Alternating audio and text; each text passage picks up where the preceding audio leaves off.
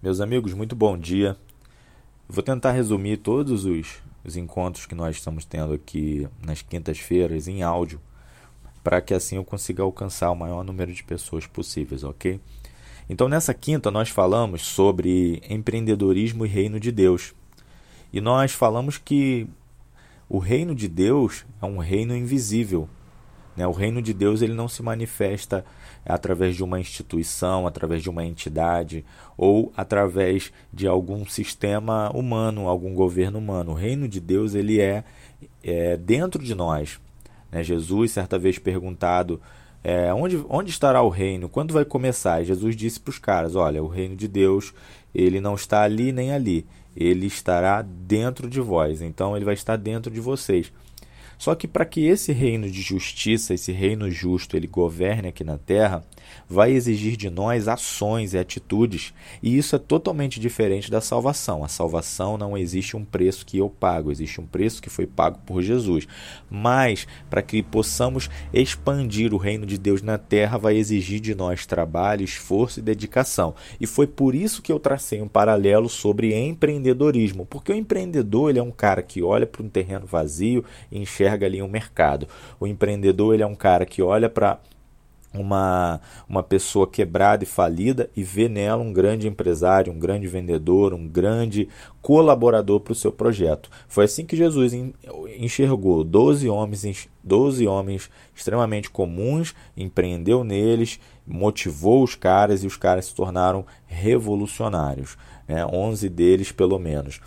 Então, assim, e nós falamos também nesse encontro sobre José, que José ele era um cara que Deus usou para que ele é, fizesse um propósito muito específico. E esse propósito não envolveu, não envolveu uma questão altamente espiritual, envolveu uma questão física.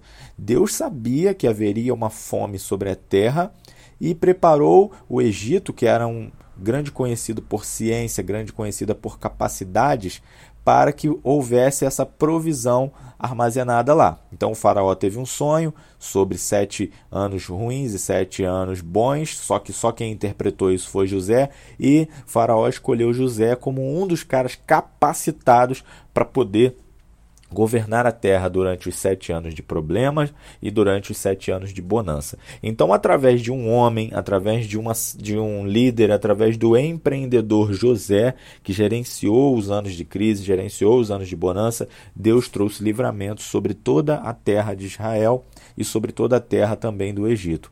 Então, eu acredito muito que é isso que Deus vai fazer na nossa geração.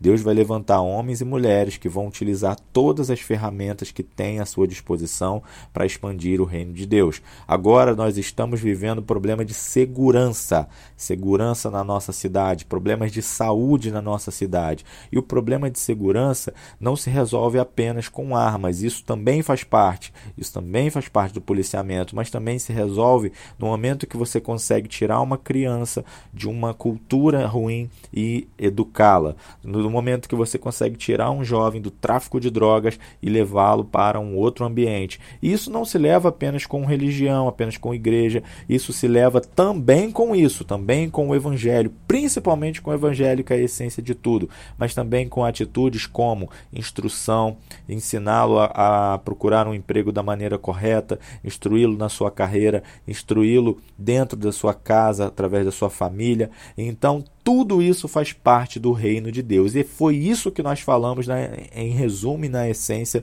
aqui sobre empreender. Ok?